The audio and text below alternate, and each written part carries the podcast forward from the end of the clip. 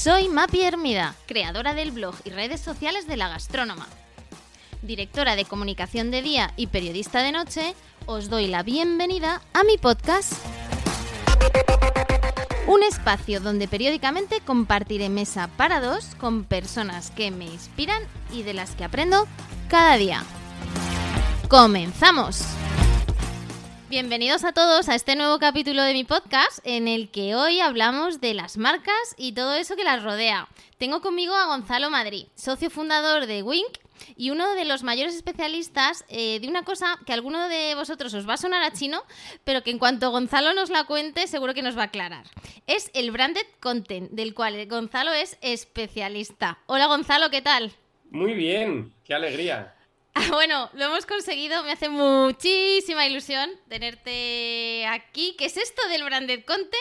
Lo vamos a abordar ahora largo y tendido, pero antes, eh, y como siempre hago, vamos a pensar dónde nos gustaría mantener esta conversación. Estamos conectados por Zoom, lo cual no, es muy sexy, pero, pero bueno, era lo más práctico. Así que si te parece, eh, venga, te dejo elegir sitio imaginario donde, donde tomarnos algo. Pues mira, yo, yo vivo en Madrid y tengo tres restaurantes que para mí son la Santísima Trinidad. Entonces, voy a barajar dos opciones. Uno es, te dejo elegir cualquiera de esos tres, y el otro maravilloso lugar es mi casa, ¿vale? Entonces, de los tres, para mí la Santísima Trinidad, donde yo más a gusto estoy, que no digo que sea el mejor, digo donde más a gusto estoy, son Sacha, La Tasquita o La Casa. Bueno, vamos, eh, no, puede, no puedes haber elegido mejor. Y además lo pones muy difícil. En, claro, tenemos, bueno, en cualquiera, tenemos el recogimiento de la tasquita, es pequeñito, estamos solos, Juanjo es maravilloso. Venga, pues vamos con Juanjo, me parece bien. Pues Venga, vamos a, a ese, pequeño comedor que además tiene mucho de, creatividad, de, cine, que, del cual también eh, tú, tú eres especialista y te has formado en ello. Y luego tiene otra cosa maravillosa, y es que no va bien, no hay internet. Es verdad. No es cierto, porque si pides WIP fenomenal, no tiene cobertura. Y en los tiempos que corren, que tú y yo podamos estar cenando o, comiendo tranquilamente sin tener que mirar el teléfono, porque por mucho que lo miremos no va a pasar nada, es un plus. Pues ahí que no, nos vamos a esa tasquita para hablar de esto del branded content. ¿Esto de qué va? Vale. A ver, simplificando mucho. Esto va de lo siguiente. Cuando hubo un momento que no sé cifrar, eh, datar exactamente, que tiene que ver con la transformación digital, hay un momento que, digamos, la tecnología, la digitalización hace que la gente pueda empezar a elegir con qué se relaciona. Es decir, tú cuando ves Tele5 no eliges con qué te relacionas, tú estás delante de una pantalla viendo tu serie favorita y hay un modelo de consumo lineal de información, por lo cual yo puedo interrumpir tu serie como marca para contarte algo a través de un spot. Y eso ha funcionado así, es maravilloso. Yo estoy viendo mi serie en Tele5, oye, llegan los anuncios y yo, que soy la marca que quieras poner, te hablo. Vale. Cuando llega la digitalización a nuestras vidas, lo que cambió no es un hecho de dónde veo la información, lo que cambia no es el dispositivo, no es si lo veo en una pantalla en el salón o en un móvil. Lo que cambia la digitalización es que el consumo pasa a ser lo que llamamos on demand. Frente a ponerme delante de una pantalla donde hay alguien que ha decidido lo que yo voy a ver, ¿no? O, que decide lo que te voy a ofrecer a la una, a las dos, a las tres, la digitalización pasa a ser un consumo on demand que lo que quiere decir, lo que quiere, lo que viene a decir es que yo elijo con qué es lo que veo y cuándo lo veo. Yo elijo como consumidor con qué contenidos me relaciono. Vale. Cuando eso pasa, pasan dos cosas. Uno, que la gente empieza a elegir relacionarse de forma voluntaria con contenidos que están en plataformas donde no hay espacio para la publicidad. Es decir, tú te relacionas con pelis y series de HBO, pues no hay publicidad. Con pelis y series de Netflix, hasta hace 10 días no había publicidad. Con pelis y series de Disney, no hay publicidad. No, es que yo oigo música en Spotify, no hay publicidad. ¿Vale? Si eres premium. Entonces, claro, a las marcas, ¿qué nos pasó? Nos pasó dos cosas. Uno, que cuando la gente pudo elegir, generalmente eligió relacionarse con contenidos en plataformas donde no había espacio para que las marcas hablaran, uno, y dos, que cuando las personas se relacionaban con la información en entornos donde sí había espacio para que las marcas hablaran, ¿vale? Es decir, yo me voy a la home de El País Yo como marca puedo estar en el país con un banner, ¿no? Un formato publicitario. Lo que nos pasó es que cuando la gente pudo elegir, no eligió la publicidad. La gente cuando puede elegir, no elige la publicidad. Es decir, ¿a qué nos enfrentamos? A una cosa que tus oyentes, los oyentes van a entender perfectamente porque es lo que les pasa cada día. Nos enfrentamos a una situación que es que hay una constante que es mi tiempo y hay una exponencial, una variable exponencial que es la oferta de contenido para rellenar el tiempo. Es decir, yo hoy voy a estar, igual que tú probablemente, a las 10 de la noche, tumbado en un sofá, con un teléfono en la mano, un iPad en la mano o un mando, ¿vale? En la mano, y tengo que decir que voy a ver. Y hay una constante, que es el tiempo. Tengo una hora, de 10 a 11, hora y media, de 10 a 11 y media. Eso es constante. No cambia. Era la que tenía hace 5 años y es la hora y media que voy a tener probablemente dentro de 5 años. Ahora, hay una cosa que es exponencial, es que tengo con el móvil en la mano decidir qué, qué ver en un mundo cada vez de una oferta mayor de contenidos, ¿vale? ¿Y yo qué voy a hacer? Me voy a enfrentar a, esta noche quiero ver el vídeo de WhatsApp que me ha enviado un amigo y no me ha dado tiempo a ver. Quiero ver el último capítulo, el capítulo de Anatomía Grey que ha salido hoy, el primero de la 19 temporada. Voy a ver eh, el gol del Madrid esta noche contra el Rayo, si lo mete, que no me ha dado tiempo a verlo. O voy a clicar el banner. ¿Sabéis lo que pasó? Que cuando la gente pudo elegir, no eligió la publicidad. Vale. Vuelvo al principio a tu pregunta. Tú dices, ¿qué es esto del branded content? Esto del branded content nace de un principio muy básico. Es, mira, cuando la gente puede elegir, no elige la publicidad, lo que elige es relacionarse con contenidos. Como yo tengo que construir marcas, ¿por qué no construyo la marca a través de un contenido? ¿Qué quiere decir construir la marca a través de un contenido? Pues nosotros hemos hecho mucho, pero hay mil ejemplos. ¿eh? Hemos hecho muchos años un programa de radio con Vodafone, llamado Vodafone You, 10 temporadas, donde yo a través de un programa de radio, que era una plataforma, que era un programa audiovisual, lo que intentaba era construir con mayor o menor acierto la percepción de la marca Vodafone, pero no a través de una cuña de radio o no a través de una publicidad, sino a través de un contenido. Esto es el branded content, la unión de contenido y branded, que es marca. En el fondo, el objetivo es el mismo que tenía la publicidad, que es intentar capturar tu atención y construir una percepción o trasladarte una oferta de precio, producto, servicio, construir en tu cabeza, ¿no? En ocupar tu cabeza con lo que yo como marca te quiero contar. Lo que pasa es que es más fácil o es hacerlo a través del contenido, que es un lenguaje diferente al publicitario. Gonzalo, hablamos de, marcas. ¿Cómo, ¿Cómo se construían antes? ¿Cómo se construyen ahora? ¿En qué ha cambiado todo esto? Pues mira, yo creo que Joder, a, ver, primero todo lo que voy a decir es completamente subjetivo, yo no tengo ni idea. O sea, yo tengo mi opinión, pero esto es muy... Em, y, creo que esto va más rápido de lo que... Es decir, ¿qué es una marca? Una marca no deja de ser, en mi cabeza, eh, cuando hablamos de construcción de marca, es casi un universo simbólico que representa algo para mí. Para mí Nike en mi cabeza representa algo, no es un producto es un universo simbólico de valores, de, cosas, ¿no? Donde yo me puedo sentir identificado, o Apple, o cada uno las suyas. Vale. Eh, la pregunta, eh, a lo que voy es, me leía un libro el otro día, me encantó, que, luego hago referencia, que lo que viene a decir, y parece tontería, es que eh, las marcas, nuestra relación con las marcas post pandemia a pre pandemia es diferente. Y dices, hombre, esto es una piedad, pero ¿en qué es diferente? Bueno, que post pandemia las marcas que ocupan tu corazón, tu vida y tu tiempo son aquellas que ocupan una función en tu vida. Es decir, y la hablaban de por qué funciona Globo. Como digo Globo, me da igual. O, Bueno, porque en tu día a día tiene una función. O por qué las asegura.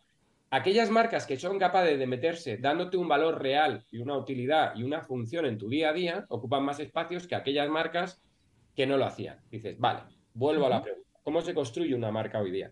El tema es que la marca históricamente se ha construido siempre desde el producto. Entonces, hay otra pregunta, que es ¿cuál es el producto que necesita? La pregunta es, ¿qué producto necesita el consumidor hoy día? Yo creo que eso sí que cambia. No es lo mismo el producto que necesitas post pandemia que pre-pandemia, en cualquier categoría. Eso sí que cambia. Ahora, una vez que tenemos el producto, ¿cómo se construye la percepción? Eh, yo personalmente creo eh, pero es muy que las marcas a día de hoy se y creo que siempre con un mostrando un compromiso que va más allá de lo que tú quieres vender. Es decir, ¿por qué a mí me gusta Apple? Porque Apple, por supuesto, son productos excelentes, pero tiene un compromiso con una cosa que es mayor, que es cuando Apple eh, hacía aquellas campañas de Think Different. Apple, ¿qué representa?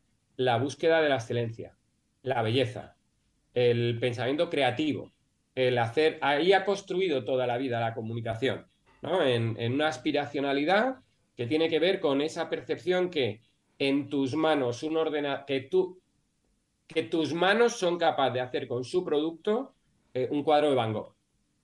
Eso le pertenece a Apple, no le pertenece a los PC, ni le pertenece a, Samsung, ¿no? Samsung será tecnología última tal. Vale. Entonces, eh, ¿por qué en tu cabeza Apple representa esa aspiracionada de la belleza, porque Apple se ha comprometido con eso toda la vida. Conceptualmente. Ha hecho proyectos maravillosos para trascender. Apple, cuando hace publicidad, Apple hace o vídeos de producto o campañas de posicionamiento de compro. O hace el thing different o hace o te hace un vídeo explicándote un iPod. Pero nunca te hace, nunca tiene un movimiento. Ellos, ellos hacen documental, hacen un montón de cosas, pero nunca jamás al servicio de sus productos, sino de una visión. ¿Por qué Nike en mi cabeza ocupan espacio? Porque va más allá de las zapatillas. Yo no sé cuál es el último producto, la última zapa de Nike. Lo que sé es que Nike está comprometido, ahora depende en qué época, con cosas diferentes, pero con sacar el deportista que todos llevamos dentro, por ejemplo. Y eso quiere decir que en un momento puntual se han comprometido con el deporte femenino y quiere decir que en un momento puntual... Y va tomando diferentes puntos de vista. Para mí es muy difícil que una marca eh, se convierta en algo grande que nos pertenece a todos si no tiene un punto de vista de, sobre la realidad que le toca vivir y un compromiso, no sé si es sobre su categoría o no solo sobre su categoría, sobre la sociedad que, le toca vivir. Y en el fondo esto que parece muy de manual de, ¿no? de, McKinsey, de una marca tiene que tener un propósito, un punto de vista tal, si le mm. quitas el peso de las grandes afirmaciones, es que las marcas que trascienden tienen algo, que, tienen algo de todo eso. Hablabas del propósito, ¿tú crees en ello? Está tan de moda, ¿no? Y bueno, pues es una palabra ya un poco vacía. Y ¿Cuál es tu punto de vista? Yo estoy bipolar. Eh, a ver, yo es que creo que hay marcas muy diferentes, por eso lo de antes puede llegar a parecer contradictorio. Es decir, yo creo que aquellas marcas, o sea, que aquellos que tienen productos realmente diferentes no tienen que hacer publicidad. Su publicidad es su producto. Con todo el mal que nos pueda caer, es que Elon Musk no ha hecho publicidad de Tesla nunca. Pero claro, tiene un producto que es Tesla. Es que Google no ha hecho publicidad, pero tiene Google. Entonces, yo creo que si tú eres capaz de crear, casi de reinventar o de inventar una categoría, de crear un producto que objetivamente es diferente en precio, producto, servicio y es mejor, ese es tu publicidad. Un precio, un producto, ¿no? Diferente en precio, producto, servicio. Vale. La publicidad, esos no hacen publicidad. Las 10 marcas más grandes de los últimos 20 años no han hecho publicidad. La publicidad es lo que hacemos aquellos que tenemos marcas que no son diferentes en precio, producto, servicios. La publicidad está al servicio de intentar construir diferenciación porque la naturaleza de nuestro producto no es ser diferente. ¿Sí? Vale, yo trabajo para esos. Por tanto, a tu pregunta del propósito, digo, mira, dos cosas. Primero, yo si fuera mi empresa, intenta centrarte en el producto. Vale. Si no puedes, porque, chico, porque vendes como mi, vendo hipotecas y da igual lo que tú quieras, no puedes hacer una hipoteca diferente. El BBVA no puede trasladar una hipoteca diferente que el Santander ni que la Caixa. No va a pasar, está regulado. Los tipos de interés ni siquiera los defines tú. ¿vale? Entonces, para aquellos que no puedes crear un producto diferente, porque no, nace, está la publicidad para generar diferenciación. Para eso hay una cosa que es el propósito. A la pregunta de, oye, y para generar diferenciación, ¿el propósito está o no pasado de moda? A mí me pasan dos cosas. El propósito está pasado de moda por una razón y es porque niega la diferenciación. Es decir, si nos ponemos profundos, todos vamos a caer en los mismos propósitos.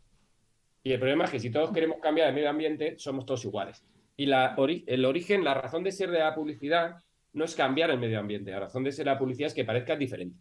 Por tanto, aparentemente, como propósitos hay muy pocos, siendo honestos y siendo claros, ambiciosos, no tiene mucho sentido volcar, intentar construir la diferenciación desde algo que nos iguala a los demás. ¿Vale? Sigo ordenando. Uno, creo que la comunicación le pertenece a los productos. O sea, creo que.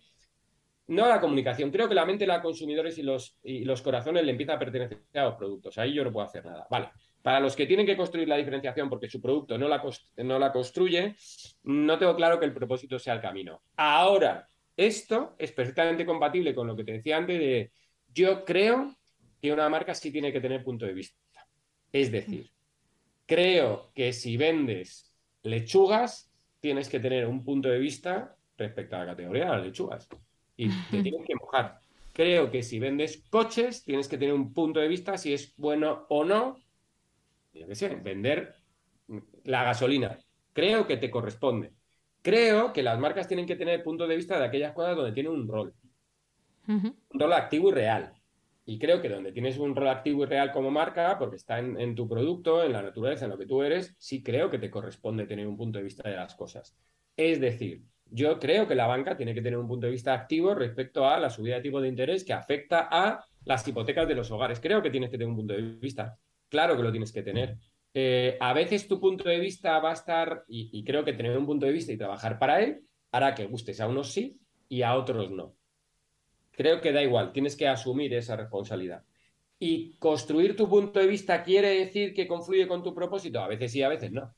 Si eres Patagonia, es que el punto de vista de Patagonia es el propósito de ser de Patagonia pero no siempre tu punto de vista de tu categoría es el propósito de ser de, tu marca. Así me explico. El Santander tiene un propósito de marca que es, no sé cuál es, acercar el crecimiento a todos mejor, eh, fenomenal. Pero es que tiene una categoría que son las hipotecas. Pues tendrá que tener un punto de vista esto independientemente cuál sea su propósito. Entonces, a mí sí me parece que en términos de comunicación es más fácil y más creíble la diferenciación desde un punto de vista que desde un propósito. Y parece lo mismo, pero no es lo mismo. Hmm. Esto eh, a veces se puede confundir ese punto de vista con activismo de marca, eh, que no es tanto, tanto eso, ¿no, Gonzalo? Sino entender, oye, cuáles son los valores de tu marca y ser coherente ¿no? con, con, con la comunicación y el producto a su vez que ofreces a ese, a ese consumidor. ¿Cómo, cómo compra? ¿Cómo, ¿Cómo, cada día elige su, su, producto? Te he escuchado en alguna ocasión, ¿no? Que al final nosotros tenemos la capacidad de votar y que en muchas ocasiones eh, parece que no somos conscientes, ¿no? De ese superpoder que tenemos como clientes. Yo creo que la gente es... O sea, al final todo está relacionado.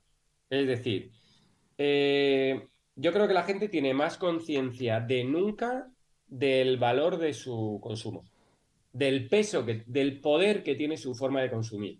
Yo creo que la gente es más consciente que nunca que dónde pone su dinero construye el mundo en el que cree. ¿Por qué creo que es más consciente que nunca? Porque en paralelo creo que la, la, la credibilidad que le da de las instituciones es menor. Creo que como, pero no, esto no es ideología, esto es como la fe en las instituciones decae y tú tienes una cuota de fe que tienes que tener, bueno, pues gana la fe en tu consumo. Objetivamente es cierto que cada, compra es un voto. Tú cada día que estás comprando estás definiendo el mundo. Y ese voto es más activo que votar. Es decir, si tú tienes un pro... Es que no quiero hablar de... Que es que, bueno, sí, a mí me... Claro, hombre, tú mojate. Claro. Si tú... Esto lo entienden muy bien las pequeñas comunidades. ¿Vale? Yo siempre pongo el mismo ejemplo. En mi pueblo, es de una casita, me estoy haciendo en Ezcaray. Vale. Es más, lo voy a contar desde Madrid y luego me voy a Ezcaray. Cuando tú sacas el, el, el, vídeo de hace años, ¿no? De Amazon, de los supermercados de Amazon, de lo maravilloso que es comprar sin que haya cajeros, ni que haya nada, y que de repente no sabes cómo. Pues en Madrid, ¿sabes lo que pasa? Que como no conoces al cajero, pues, te puede, pues puedes llegar a pensar y dices, mira, pues he ganado 10 minutillos. Que habría que ver para qué. Porque parece que es que los 10 minutos que me da la tecnología es para leer a Nietzsche. ¿Sabes? Eh, tenemos todos una. ¿No? Y dice, oh, tampoco sé muy bien esos 10, pero vale, venga, te lo compro. Qué guay tiempo para mí. Fenomenal. ¿Sabes lo que pasa? Que eso es en Madrid. Porque en Madrid, eh, pues probablemente tampoco compras en el ala de tu casa porque compras. Fenomenal. Cuando tú pones ese vídeo en mi pueblo, en mi pueblo el problema es que, es que es que conocen a la cajera. Porque la cajera es la mamá del que va con del, amiguito de tu hijo. Entonces, no es bien recibido. Entonces, ¿qué pasa? Tú en Madrid todavía no has hecho el movimiento, pero ¿qué pasa, en, ¿qué pasa en comunidades más pequeñas? Que lo que son muy conscientes es lo que quieren mantener. Entonces es que por encima de una visión hay un mundo que quieren mantener. ¿Por qué? Porque es el único mundo que es sostenible. Quieren un mundo donde haya ferreterías, quieren un mundo donde te vendan el, el súper de toda la vida, o quieren un mundo donde pueda comprar una tele sin, sin tener que llamar a Ama. Pero eso es porque están son luditas contra la tecnología. No, es porque conocen al de la ferretería, es porque conocen al de la tienda. ¿Y qué hacen para mantenerlo? Están dispuestos a pagar un poquito más por los pimientos de, de Herbías sabiendo que evidentemente Amazon a través del Prime te lo puede poner en tu casa más barato. Pero hay algo que está por encima del precio, que es que ellos entienden que hay que mantener un ecosistema, una comunidad, que es el suyo. ¿Vale? Entonces, ¿qué es lo que pasa? Evidentemente, cuando tú compras de proximidad, estás definiendo el mundo en el que tú quieres vivir. ¿Vale? Entonces, porque depende si yo compro los garbanzos de aquí o se los compro a otro, existirá o no esa tienda. Aparentemente en los grandes núcleos urbanos eh, todo está en base a al convenience y todo está en base a nuestras prisas, nuestros tiempos, todo es eh, la elasticidad al precio, vamos a comprar siempre lo que sea más barato, porque somos... Pero esto es un poquito el falso poema ese de Bertolt Brecht, que nunca he sabido cómo es, de vinieron a por esto, pero como no eras tú, vinieron a por esto, pero, pero claro, es que ya estás empezando a tocar hueso. Yo creo que la gente es muy consciente que hay que hacer un esfuerzo, perdona la repetición de consciente, que hay que hacer mm. un esfuerzo consciente en el consumo por definir el mundo en el que tú quieres vivir. Yo no te digo el mundo en el que tú quieres vivir, pero la gente empieza a saber que ellos sí tienen capacidad de definir el mundo en el que quieren vivir. ¿Y sabes qué pasa? Que este modelo en el que hay tres players a nivel mundial que cogen todas las categorías y las arrasan, no nos ha preocupado hasta que ha llegado la nuestra. Pero según se acerca la nuestra, la gente va despertando. No, eh, hmm. pasa, hoy, esto de verdad parece tontería, pero hoy decían, y luego no será así, pero hoy decían, no, es que el de Twitter, Elon Musk ha despedido a lo de Twitter España con un email. Claro, claro, quiero decir, esto es lo bueno y lo malo, pero es que tú eres una colonia extractora. Es decir, hay cuatro empresas en Silicon Valley que vienen aquí, ponen una delegación comercial a 30 personitas para generar un ingreso que luego se llevan allí pero que tú eres como las minas de, diamantes, que vienen, extraen y se lo llevan.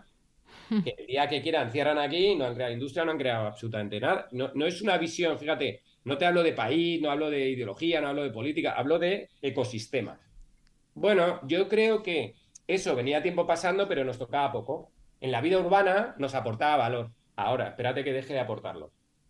Entonces, yo que es lo que creo que la gente es muy consciente de eso o, creo o veo.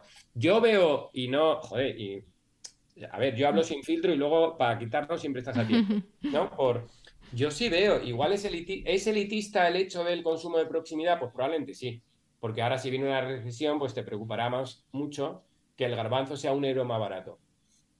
Yo no lo veo tan elitista, ¿eh? Yo veo mucha conciencia, más allá, o sea, porque evidentemente el consumo responsable es, es pijo, es caro. ¿sabes? Evidentemente es más cara la carne de la granja en libertad, los huevos en libertad son más caros que los de, em, ¿cómo se dice esto? Que los de jaula, fenomenal. Pues yo veo mucha gente que está bastante concienciada y no, no veo una correlación tan grande con el dinero. Es con los principios.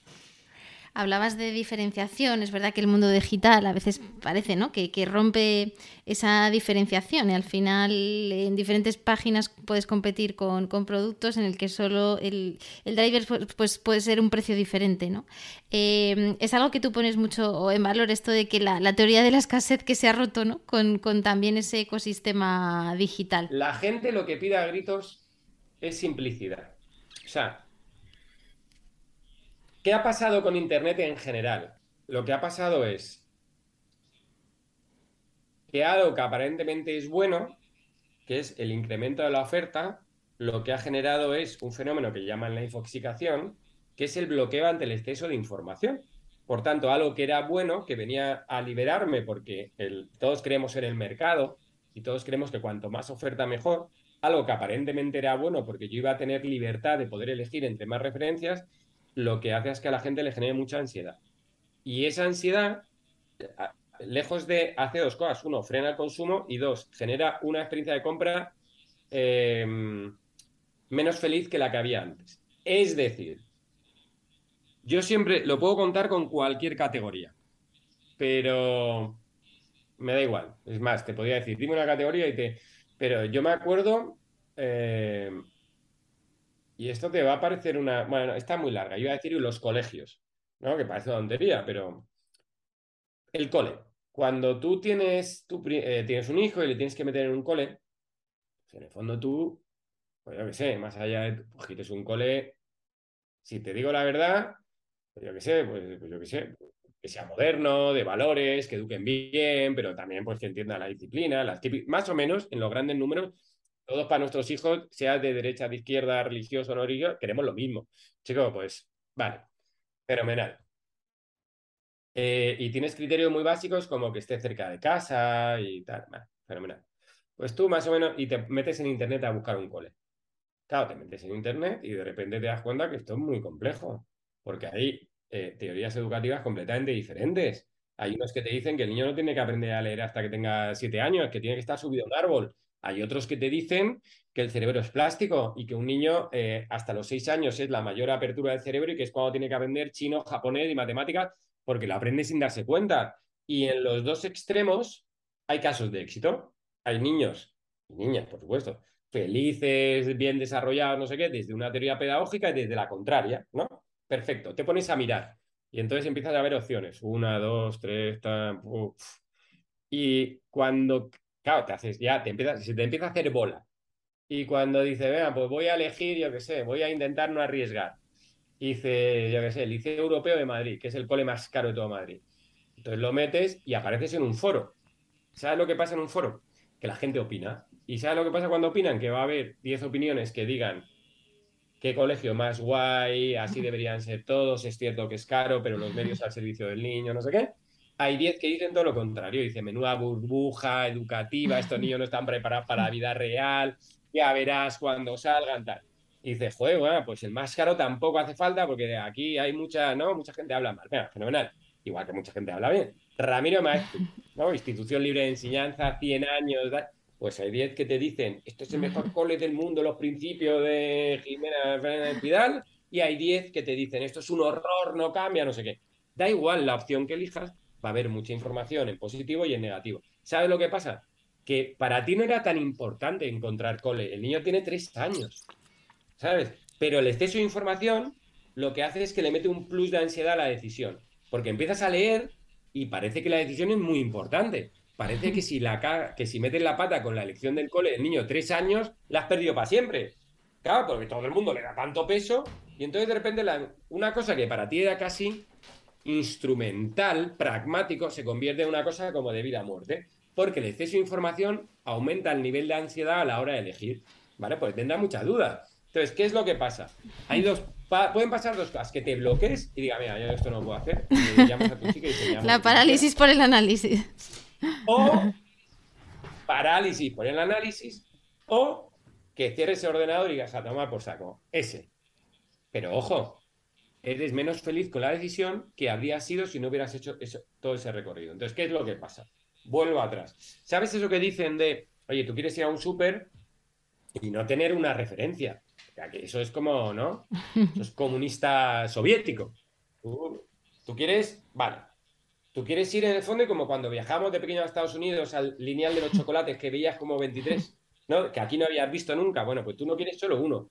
Tú a lo mejor quieres 15 referencias. Pero hay un momento que tú estás en el súper entre 15, guay. Pero ¿y si son mil? Ya no te gusta. Porque el problema es que cuando hay mil referencias de algo, te empiezas a agobiar. Y o las quieres todas, o no sabes por qué esta. Entonces, el exceso de el, digital lo que ha roto es una barrera que es la escasez. Eh, la escasez venía determinada por lo físico.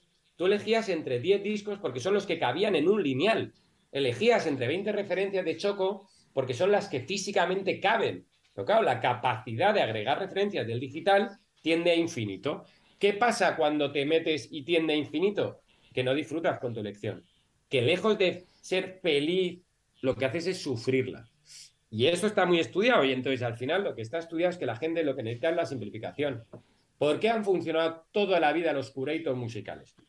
¿Tú eres más feliz ahora con Spotify que toda la música a tu alcance gratuita? ¿O cuando había alguien que te decía, oye, escucha esto? Tú eras más feliz cuando alguien te descubría las cosas. Ahora lo que hay que hacer es mezclar O sea, sí, el problema no es Spotify, el problema es que alguien vendrá, tendrá que venir a simplificártelo. ¿Vale? Entonces, eh, hemos pasado de una época donde primero había mucha escasez, luego la escasez óptima, que lo limitaba lo físico, a una época donde la escasez se rompe, que es el principio básico de la economía, a una oferta, eh, como a un inventario infinito. Eso no nos ha hecho más felices. No es cierto.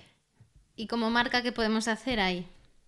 Yo creo que como lo que el consumidor necesita es la simplificación, yo creo que tienes que intentar varias, depende de qué tipo de marca seas, ¿no? Si eres una marca de retail, yo creo que va a tener mucho valor el que te sepa agregar, el que te simplifique la experiencia, el que te dé la confianza, la seguridad de, oye, dentro de un rango de opciones entre más barato y más caro, no tienes que elegir entre 35.000. Yo tengo las dos buenas baratas, las dos buenas medias y las dos buenas caras yo te lo simplifico. Ven aquí, yo, por, yo creo que, el, fíjate lo que te digo, yo creo que el corte inglés tiene más valor ahora que antes. Porque ahora al menos tiene un rol en la vida. Antes, que es, oye, ya hago yo de curator para ti. Te cojo, hay dos mil millones de marcas, yo te pongo. No, yo eso lo entiendo, me simplifica la vida. Entonces, ¿qué puedes hacer? Pues depende cuál sea tu naturaleza. Si eres un retail, yo creo que eh, el, el rol es el de curador para tener ese rol de curador, yo en mi mente, yo, tienes que tener mi credibilidad, yo te tengo que otorgar a ti ese rol de curador. ¿Qué tienes que hacer? Currártelo, trabajarlo, construir en que eres el curador, en que tu valor no está en que eres el más barato, sino el que te simplifico la elección. Si tu valor es en el que eres el más barato, la pregunta es, si eres un retail, si tu valor es que eres el más barato, la pregunta es que entonces, ¿por qué te lo voy a comprar a ti, no en Internet, que seguro que es más barato? O sea, ¿cuál es la razón que hace que yo vaya a ti y no lo compre en Internet, donde siempre va a estar más barato, si tu propuesta de valor es que eres más barato? Entonces yo digo, pues si eres un retail, tu propuesta de valor será otra. Será, oye, yo soy el curador. Y por supuesto aquí, de lo más barato lo tienes también. Pero yo estoy por encima de todo eso. Entonces, ante el inventario infinito que creo que tienen que hacer la marca, simplificación, es como, eso lo hizo muy bien Steve Jobs. Eh, parece una tontería. Steve Jobs llegó cuando él crea Apple, no sé qué, todo el mito, le echan, eh, que es esa época en que Apple empieza un poquito a diversificar demasiado y cuando llega Steve Jobs lo que dice, no, no, no, tres productos. ¿Qué hizo Steve Jobs? Simplificó la tecnología y la transformación digital que le permitía a Apple hacer 17.000 extensiones de línea. ¿Qué es lo que hizo Apple? Hacer 17.000 extensiones de línea, porque la digital, porque la porque se lo porque lo podían hacer. Y llegó Steve Jobs y dijo, no, no, extensión de línea no, en la cabeza del consumidor tenemos que hacer una cosa muy facilita. Y los mejores productos, no sé qué, hay tres categorías, chimpún. Entonces, yo lo que es lo que creo, pues depende de la naturaleza de la marca. Yo creo que las personas lo que necesitamos, o sea, yo creo que tú no tienes que pensar en ti, tienes que pensar en las personas. Yo creo que las personas demandamos simplicidad, que nos ayudes, curación, simplicidad, que mi elección sea segura, confiable, fácil. Pues yo creo que tienes que construir en esos, en esos vectores. Que está muy vinculado a, también a captar esa atención, ¿no? Que, mencionabas al, principio de que no tenemos una atención infinita, ¿no? Y que hoy en día, en muchos casos, eh, quizá también, ¿no? Eh, fomentado por las redes sociales, eh, de, alguna forma recibimos millones de impactos y, y las marcas deben ser muy conscientes de ello. Es que yo creo que es paradójico, como todos sabemos que tenemos poca, o sea, somos por un lado personas y por otro trabajamos en marcas, ¿vale? como personas sabemos que nuestra atención es muy escasa, muy limitada y que desde luego está al servicio de lo que a mí me interesa. Seremos buenos o malos, pero mi atención no está al servicio de lo que te interesa a ti. Mi atención está al servicio de lo que me interesa a mí. ¿No? Vale, ¿estamos de acuerdo? Estamos de acuerdo. Y mi atención, y a mí me interesa, pues, pues depende, o porque me estás entreteniendo, porque me estás siendo útil, o porque me aportas un valor. Vale, y en eso estamos todos de acuerdo porque todos funcionamos así. Lo curioso es que cuando estamos como marca consideramos es que a ti te va a interesar lo mío. Y yo digo, explícamelo, explícamelo otra vez. No, es que mi producto es maravilloso, fenomenal para ti, pero para mí. Entonces, lo que creo es que, de verdad, si no es muy relevante, yo en publicidad, nosotros montamos una agencia y nos fue bien y, la vendimos y se ha integrado. Y, y, me acuerdo que una de las cosas que aprendí o he aprendido en esta comunicación, igual es la trampa del juego, es que no, es muy importante lo que yo te quiera vender, lo que es importante es lo que tú quieres comprar. Es decir, cuando yo voy a un cliente, cuando tú eres más joven, tú vas a un cliente y vas a educarle. Vas como a decir, pues yo te voy a enseñar por dónde va el mundo y lo que haces mal y lo que tendrías que hacer bien. Porque yo creo que mi producto es tan poderoso que va a capturar tu atención. Y con el tiempo te das cuenta que es que tu atención no está para mis tonterías, ni mi visión. Tu atención está en tus preocupaciones. Entonces, lo importante, cuando, tú, cuando una agencia, cuando yo voy a ver una lo importante no es mi visión, es la suya. No es lo que yo te quiera contar, es lo que tú quieres escuchar. Entonces, por eso hay que hacer un match. Y como agencia eso lo tienen muy claro. Yo creo que a las marcas se les olvida que no va de ello, va de las personas. Me gustaría hablar de algún ejemplo. Eh, me encanta que, bueno, que, la idea de la plataforma Aprendemos Juntos de BBA, de la cual yo soy muy seguidora, eh, haya sido vuestra, Gonzalo, eh, especialmente porque yo la empecé a seguir pensando que era una plataforma de, educación eh, enfocada a, sobre todo a, padres que tenían hijos, ¿no? Entonces, de repente me encontré siguiendo, yo no tengo hijos, ¿no? Y me encontré siguiendo una plataforma de educación eh, que me interesaba igual tuviese hijos o, no, ¿no? Eh, es, tremendamente curioso eh, como caso de, éxito en qué se ha construido y en base a qué, no sé si la palabra es insights, pero en base a qué, a qué necesidad ¿no? de, los consumidores. Oye, pues me alegro un montón. Qué guay, me alegro un montón que me digas eso y que te guste porque no es una plataforma, nunca hemos querido ser una plataforma para padres con hijos. Entonces, básicamente, a ver, el ejercicio intelectual es un poco simplificado. Es un poco ordenado la reflexión que acabamos de, hacer juntos o que acabamos de compartir. Es decir, el BVA, ¿qué es lo que se enfrenta? El BVA se enfrenta a un momento donde, eh, bueno, la categoría de alguna forma tiene una cierta crisis de reputación.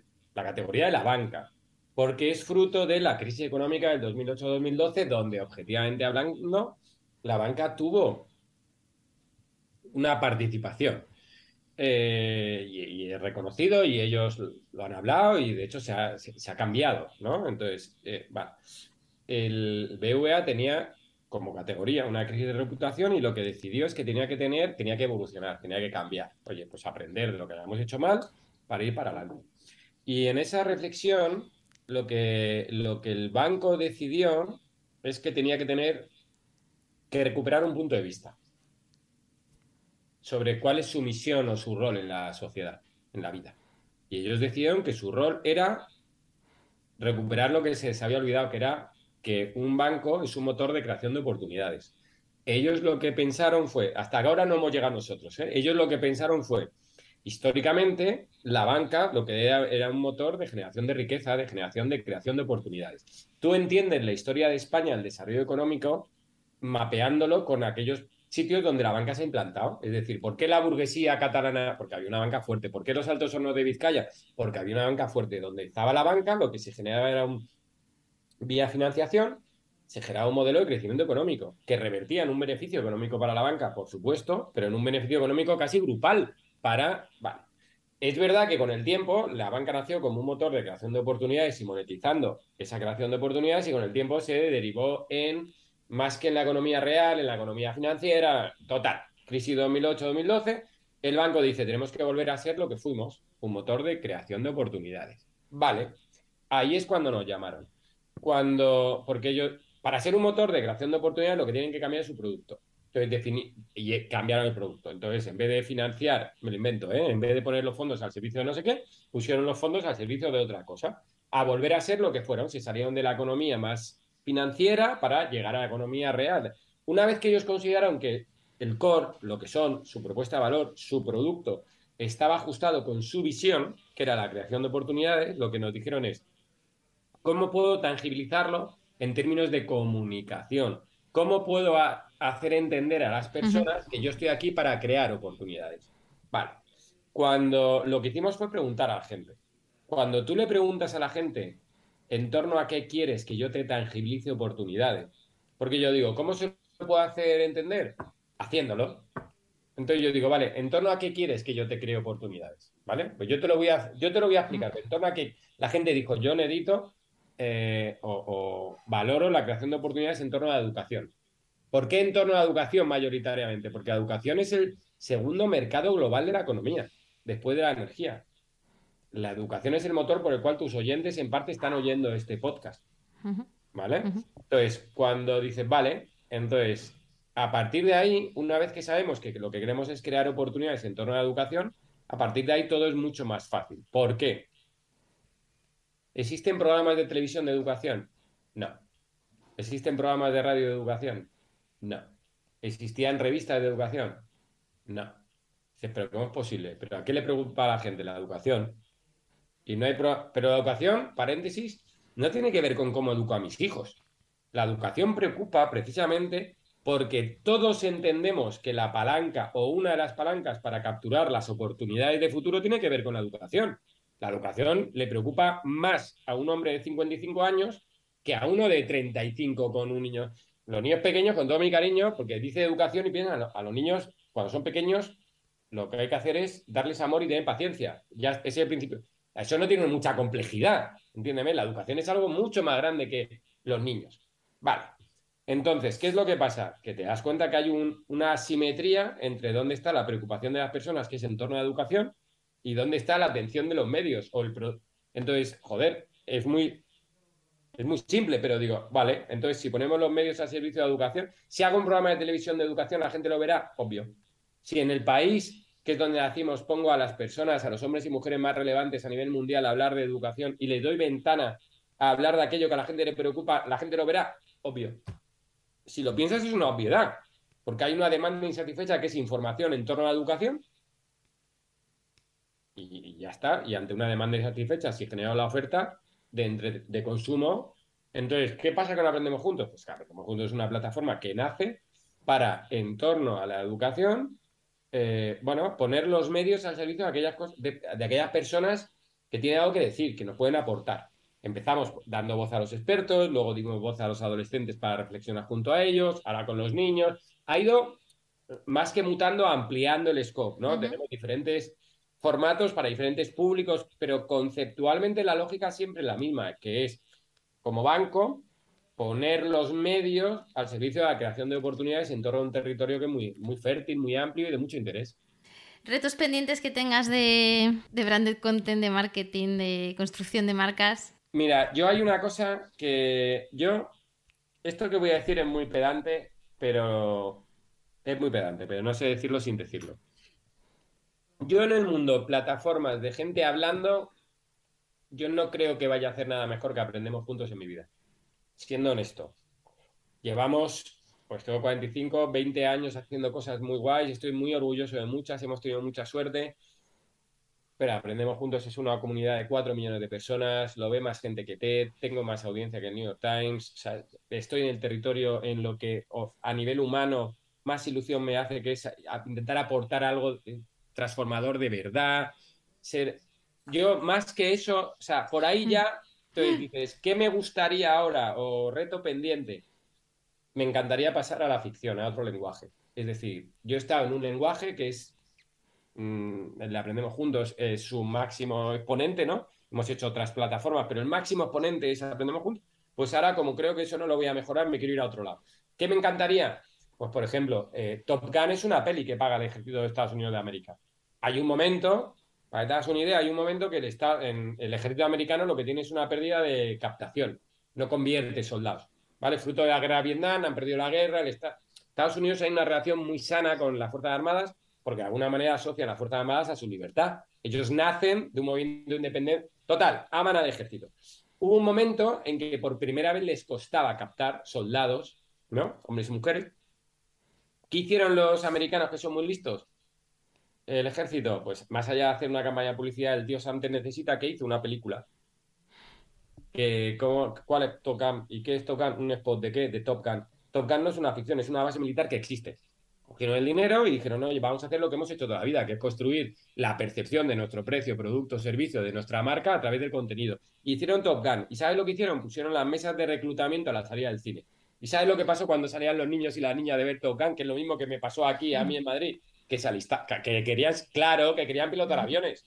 Entonces digo, eso es brand condena a través de una peli, ¿no? Es, ¿qué me gustaría a mí hacer? Dar el salto a la ficción. ¿Audio, vídeo?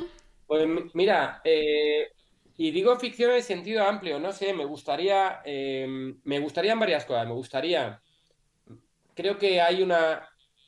Yo pienso muy en local, ¿eh? Y pienso muy en España. Creo que hay una oportunidad, te va a parecer una tontería, pero creo que hay una oportunidad enorme en lo físico. Creo que hay una oportunidad y una demanda enorme de salir de la pantalla.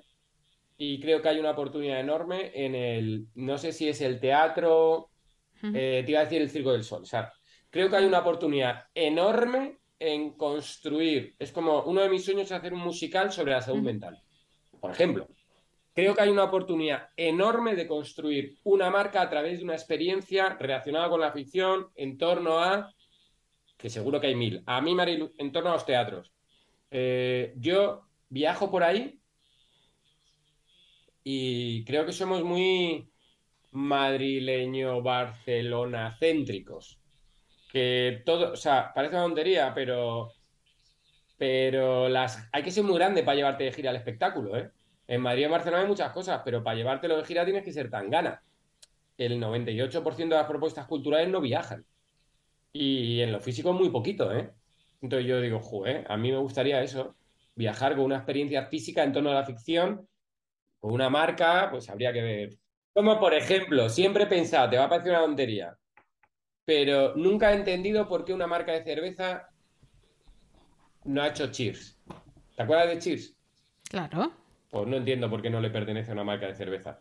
Igual que no entiendo o cómo conocía a vuestra madre. Digo, pero ¿cómo es posible que haya una serie que pase en un bar, que es una tontería en torno a tu producto, donde tú estás legitimado y esa conversación no te pertenece? No lo entiendo. Entonces digo, ¿pero quieres hacer Cheers para la tele? o llevármelo, o, hacer cámara café y llevármelo por los pueblos de España a los teatros. Entonces se me ocurre esa mil de esas. Eh, última pregunta, ¿en qué te inspiras? Pues eh, por conocerte un poquito más a nivel personal, ¿qué cosas te pitan? ¿Qué lema tienes? Recomiéndanos un libro, no sé, lo que tú quieras por cerrar este, este capítulo. Pues mira, yo, a mí lo que más me ayuda sin, a mí es leer. Donde además aprendo de las personas. Eh, o sea, creo que la mejor manera es fenomenal, pero... Eh, y creo que las personas cuanto... O sea, dos cosas voy a decir, y luego tú ya las cortas, pues no me quiero enrollar. El otro día hay una cosa de la que estoy radicalmente en contra, que dijo Risto, al que admiro, me cae bien, eh, le conozco, pero oía una cosa que me produjo, que decía que él ya está mayor para ser amigo. O sea, que él ya tiene muchos amigos, y que él, eso de llevarse bien con los papás de los amigos de sus hijos, que eso es una cosa que tú, tengo un amiguito, pero que eso de los chats de los cole y hacer amigos del fútbol, tal, y mm, que no, que él ya tiene sus amigos y que no está mayor para hacer más.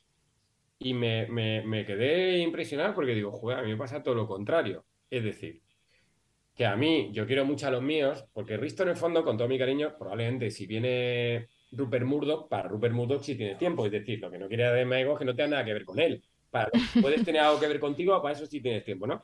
A mí, ¿qué me pasa? A mí lo que me pasa es que cada vez me interesan menos los de mi mundo y me interesan más los de otros mundos. Coincido con gente que, entonces, voy a los pareos amigos. De repente, gente que he conocido por, por mis hijos, que no, no, es, no, no comparto categoría laboral, no comparto nada más allá que la vida nos ha puesto en tal, lejos de ser, de que me dé pereza, perdón, me parece la fuente de información más fértil que he conocido, porque son personas que no tienen nada que ver conmigo.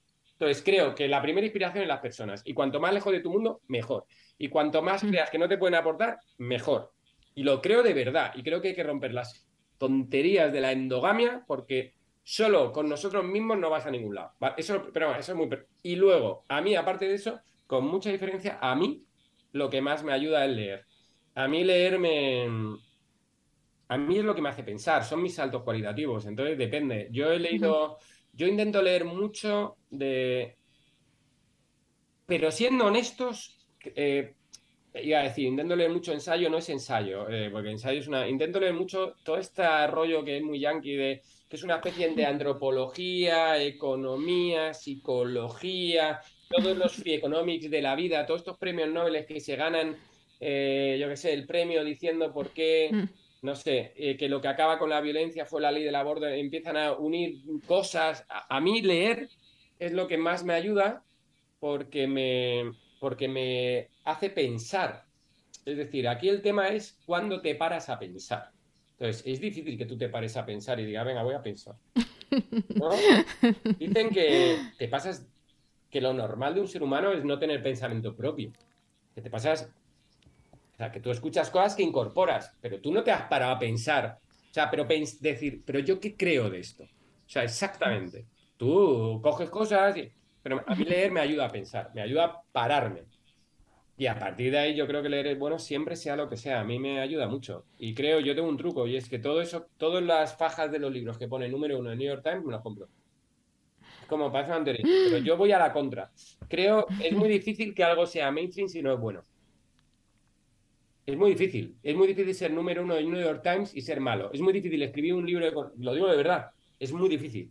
O sea, creo que hay como una veneración hacia, lo, hacia el nicho. Yo todo lo contrario. Todos los libros estos que salen de economía eh, me los leo. A mí me ayuda. Pues lo dejamos aquí, Gonzalo. Muchísimas gracias. Nos quedamos con ese tip de leer más para inspirarnos. Lección magistral de marketing la de hoy en este capítulo. Muchísimas gracias. Un placer, muy honrado y cuando quieras y lo que quieras. Y hasta aquí la entrevista de hoy. Si te ha gustado, no dudes en dejarme un me gusta en tu plataforma de podcast habitual o ayudarme a mejorar enviándome cualquier comentario a través de mi Instagram, arroba la-gastrónoma o mi blog lagastronoma.com. Gracias y hasta el próximo podcast.